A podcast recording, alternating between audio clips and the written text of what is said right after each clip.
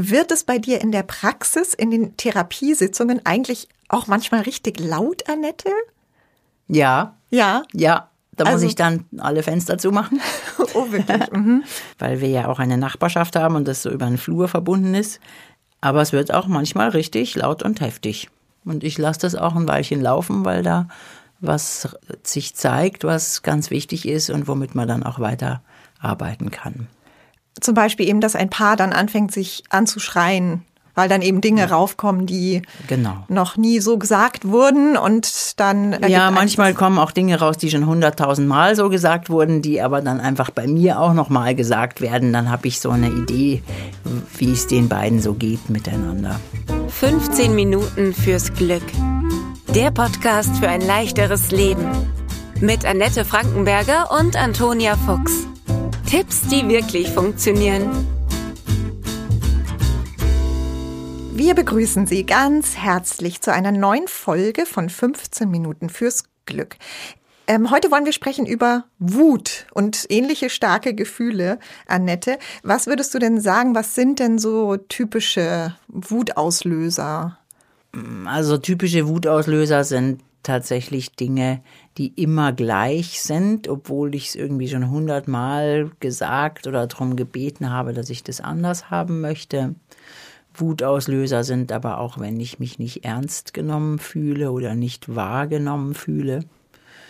Wenn jemand meine Grenzen missachtet, ist was ganz Wichtiges. Dafür ist die Wut ja auch ein gutes Gefühl. Dafür brauche ich es ja auch. Und Wenn etwas Ja. ungerecht ist vielleicht wenn etwas auch, ja mhm. ungerecht ist oder ich mich so ausgeliefert fühle, also ich den Eindruck habe, ich kann da jetzt überhaupt nichts dagegen machen. Ein Hörer ähm, hat uns jetzt sein Problem geschildert und uns deswegen auf dieses Thema gebracht. Und zwar ein Problem, das er seit Jahren hat, dass nämlich seine Frau schnell auf 180 ist, schreibt er, und ihre Wut eben deutlich zum Ausdruck bringt. Also da macht sie auch nicht Halt gegenüber Wildfremden. Also es ist nicht nur mit Familie und Freunden.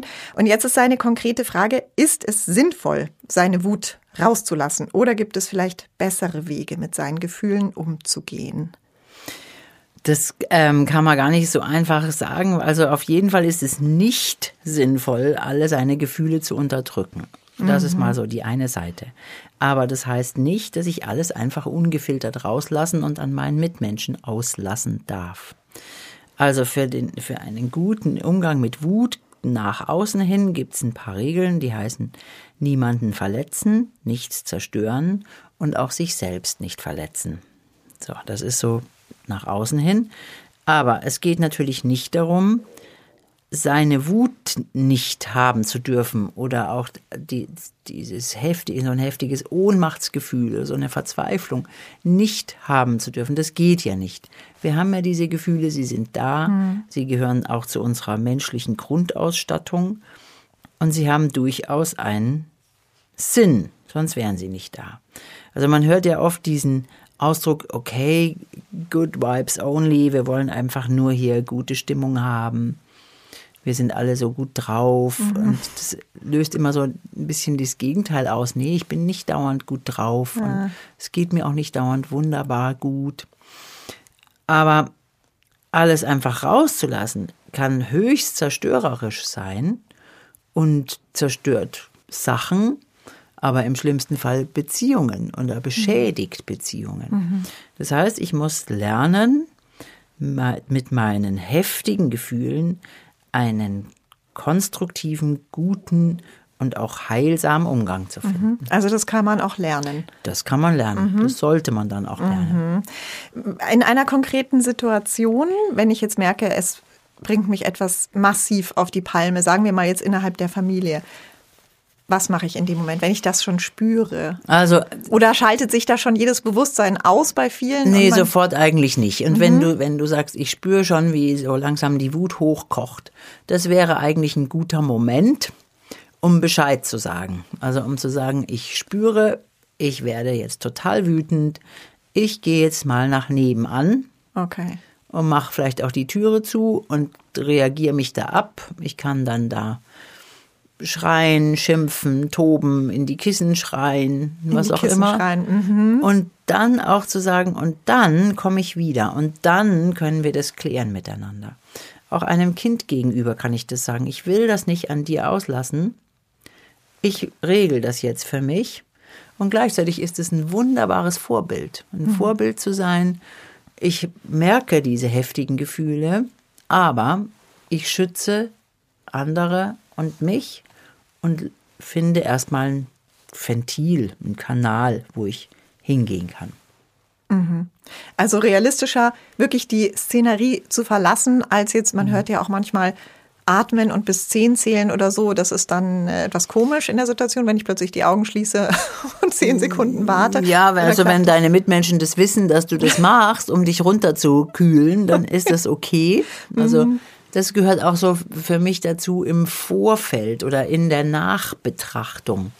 Ist immer so wichtig, was hätte denn da so geholfen? Also was was hättest du gebraucht, was wäre in dem Fall sinnvoll gewesen und dann eben auch miteinander zu besprechen in der Familie, auch mit den Kindern. Hör mal zu. Wenn ich so wütend bin, dann gehe ich nach nebenan. Oder wenn ich so wütend bin und ich habe ein kleines Kind und ich kann nicht nach nebenan gehen, dann wäre es schon okay, sich irgendwo hinzusetzen und auf den Atem zu achten. Leise bis 20 zu zählen und wenn das nicht reicht, bis 100 zu zählen dann weiß auch das Kind, okay, die Mama, der Papa sind mit Selbstregulation beschäftigt, die regulieren sich. Es geht nicht darum, Gefühle zu verleugnen, sondern es geht mhm. darum, echt wie mit einem Regler, so kannst du dir das auch vorstellen, das runter zu regeln. Du drehst es runter, damit du, du nimmst dich ernst und sagst, mhm. aber ich will niemanden verletzen. Mhm. Niemand anders und auch mich selber nicht. Das ist ganz, ganz wichtig. Mhm. Und da muss ich auch nichts überspielen. Also ich muss es nicht, wenn jemand sagt, bist du wütend, sagen, nein, nein, passt schon. Das sollte ich nicht. Ja. Ich darf sagen, ja, ich bin sauwütend, aber das ist jetzt hier nicht der Platz, ja. um es rauszulassen. Oder ich muss mich jetzt erstmal beruhigen. Es wird nachher darüber zu sprechen sein. Die Kinder sollen ja auch sehen, dass ich Gefühle habe und dass ich die eben nicht unterdrücke, gell, wie du sagst. Und so eine Minute, zehn Minuten, wie auch immer, ich brauche Zeit, kann da, ist ja, hat ja eine, eine fast ja. magische Wirkung. Da gibt es auch viele geben. pädagogische Richtungen, die ganz klar sagen, schützen Sie Ihr Kind vor sich. Mhm, mh. Also lieber woanders hingehen und da den Gefühlen Ausdruck verleihen. Aber so auf lange Sicht ist natürlich die Frage, warum fällt mir das so schwer, ruhig zu bleiben? Warum fällt mir so schwer, umzusetzen, was ich eigentlich weiß? Und falle immer wieder in die gleichen Muster zurück. Und da wäre es dann wirklich wichtig, sich selber zu erforschen. Was macht mich eigentlich so wütend? Mhm. Und warum immer wieder? Warum Auch dasselbe? immer wieder? Was ist denn das, was da, was da so aussichtslos wirkt? Was brauche ich in dem Moment? Was sind die Auslöser? Was kann ich machen, bevor es mich zerreißt? Ja, und dann sind natürlich weggehen, rausgehen, rennen, laut schreien, laut singen im Auto. Solche Sachen sind total wichtig mhm. und gut. Mhm. Was ich auch noch interessant fand, war die Frage einer Hörerin, die so toll fand, deinen Tipp mit dem Meckerfasten. Mhm. Und sie sagte aber, sie schafft es einfach nicht. Sie möchte so gern freundlich sein mit ihren Kindern, aber es hält höchstens ein paar Minuten, wenn nicht nur ein paar Sekunden an. Und sie fragt dich eben, wie schaffe ich es denn, solche Dinge, die ich eigentlich erkannt habe und ja ändern möchte, dann auch wirklich umzusetzen? Ja, für mich ist so ein Signal, wenn ich das nicht umsetzen kann, was ich eigentlich weiß, dass irgendwas anderes eklatant fehlt. Oh. Also, und dass ich vielleicht an einer anderen Stelle erstmal gucken muss, was fehlt mir denn zu mehr Gelassenheit? Mhm. Was fehlt mir denn in meinen Grundbedürfnissen, damit ich diese Freundlichkeit, die ich gerne hätte, auch leben kann? Meistens hängen wir dann so sehr an diesem, ich muss freundlich sein, ich muss freundlich sein und vergessen hm. nachzusehen, welche Bedürfnisse sind von mir ungestillt. Wenn ich total am Zahnfleisch daherkomme, ist es super, super schwer, ähm, hm. freundlich zu sein oder gelassen und ausgeglichen zu sein. Hm. Und dann muss ich gucken, wo halte ich zu lange still, was müsste sich ändern. So wie wir eingangs sagten, wo fühle ich mich ausgeliefert. Ja. Ähm, und welche Bedürfnisse habe ich, die ganz dringend erfüllt werden müssen. Was ist denn nun, wenn die Wut meines Partners eben das Problem ist? Wie kann ich da rangehen, um irgendwie eine Lösung zu finden für den Familienfrieden? Das kann ich natürlich für den anderen überhaupt nicht. Und da kann ich nur in einer ruhigen Minute ähm, können wir ein Gespräch haben miteinander, das wirklich heißt, so geht es nicht. Also ich will nicht, dass du deine Wut an mir auslässt. Ich werde in Zukunft weggehen, wenn du sowas, wenn du so wirst. Und da geht es eben nicht darum, einen Konflikt zu vermeiden oder zu unterbrechen, sondern es geht darum, einen Konflikt zu verschieben und in, eine ruhig, in ein ruhigeres Fahrwasser zu kommen. Mhm. Und ich darf aber auch dem anderen sagen, hallo, ich bin nicht dein Punching Ball. Mhm. Du kannst das nicht alles einfach un, ungefiltert an mir auslassen. Mhm.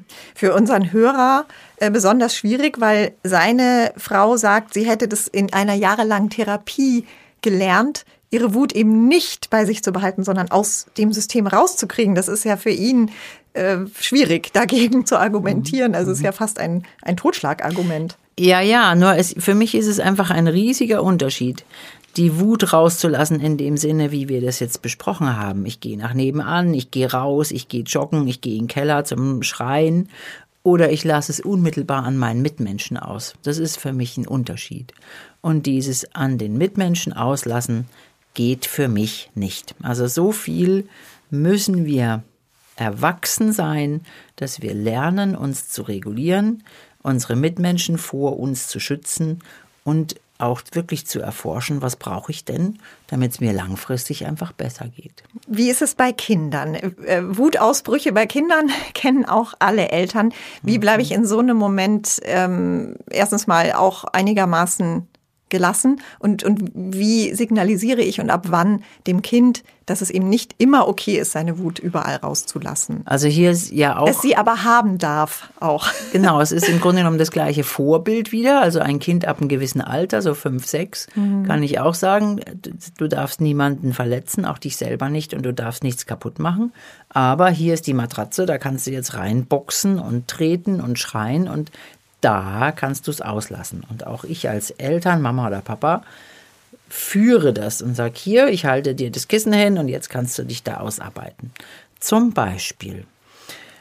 Aber es ist auch zu wissen, ein kleineres Kind, das so einen Wutanfall hat, das ist oft ja auch so ein Trotzanfall. Das ist einfach eine besondere Situation, wo ein Kind es sieht nur aus wie Wut. Es ist oft einfach eine, eine Art Panik, die sagt, Hilfe, die Welt ist nicht so, wie ich mir das gerade ausgedacht habe. Ja. Das ist einfach so eine große Hilflosigkeit. Mhm. Und ein kleines Kind in so einem Wut- oder Trotzanfall ist nicht für Erziehung zugänglich. Das wissen wir auch im Prinzip eigentlich. Mhm. Und da wird drauf einreden und da sei doch vernünftig oder beruhig dich doch erzeugt das Gegenteil von dem, was ich haben will. Und da wäre es viel besser, wenn ich ein sehr kleines Kind habe. Manchmal ist Ablenkung echt eine Möglichkeit. Mhm. Oder eben zu warten, bis der Anfall vorbei ist. Und dabei still zu sein, dem Kind Sicherheit zu geben, bei ihm zu bleiben, ruhig zu sein, zu singen, zu summen. Schauen, dass so, nichts kaputt geht. Schauen, dass nichts kaputt geht, aber mhm. wirklich zu sagen, komm, mhm. ich bin da, ich halte dich aus, ich begleite dich Deine Wut ist okay, aber wir lenken sie dahin gemeinsam. Mhm. Du hast ja jetzt gesagt, für Kinder ist es oft so, dass eigentlich eine Panik dahinter steht. Gibt es das bei Erwachsenen auch, dass eigentlich noch was anderes, du sagtest ja auch, man soll mal überlegen, warum werde ich eigentlich immer so wütend, dass noch was ganz anderes dahinter steckt, was mich eigentlich so verzweifeln lässt und ich kann es irgendwie gerade nicht anders kommunizieren. Ganz oft steckt da gar was anderes dahinter und es gibt auch so eine Aussage, das ist jetzt sehr klischeehaft, aber man kann davon ausgehen oder man sagt, Männer werden wütend, wenn sie traurig sind und Frauen werden traurig, wenn sie wütend sind.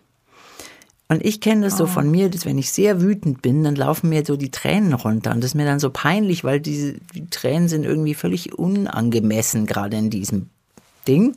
Aber unser Unterbewusstsein wählt oft mhm. das Gefühl, dass wir besser können. Und Wut ist auch heute noch für Frauen immer noch nicht so ein wirklich angemessenes Gefühl. Mhm. Männer dürfen und Jungs dürfen eher wütend sein.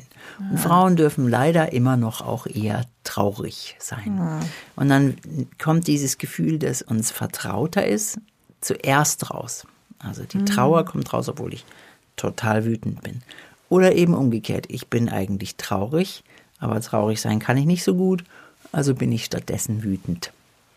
Oder Hilflosigkeit, ich bin hilflos, hilflos weiß ich nicht, was ich machen soll, also nehme ich das Gefühl, das mir näher liegt, Wut. Oh, super interessant. Das heißt, wenn ich solche, wenn mich solche Gefühle übermannen, auch mal sich fragen, was ist das jetzt eigentlich genau? Also so in Verbindung da wirklich mit sich selber bleiben, auch nicht gleich in den Vorwurf vielleicht reingehen. Oh, jetzt stelle ich mich schon wieder so an. Warum fließen mir jetzt die Tränen? Da muss ja offenbar was raus.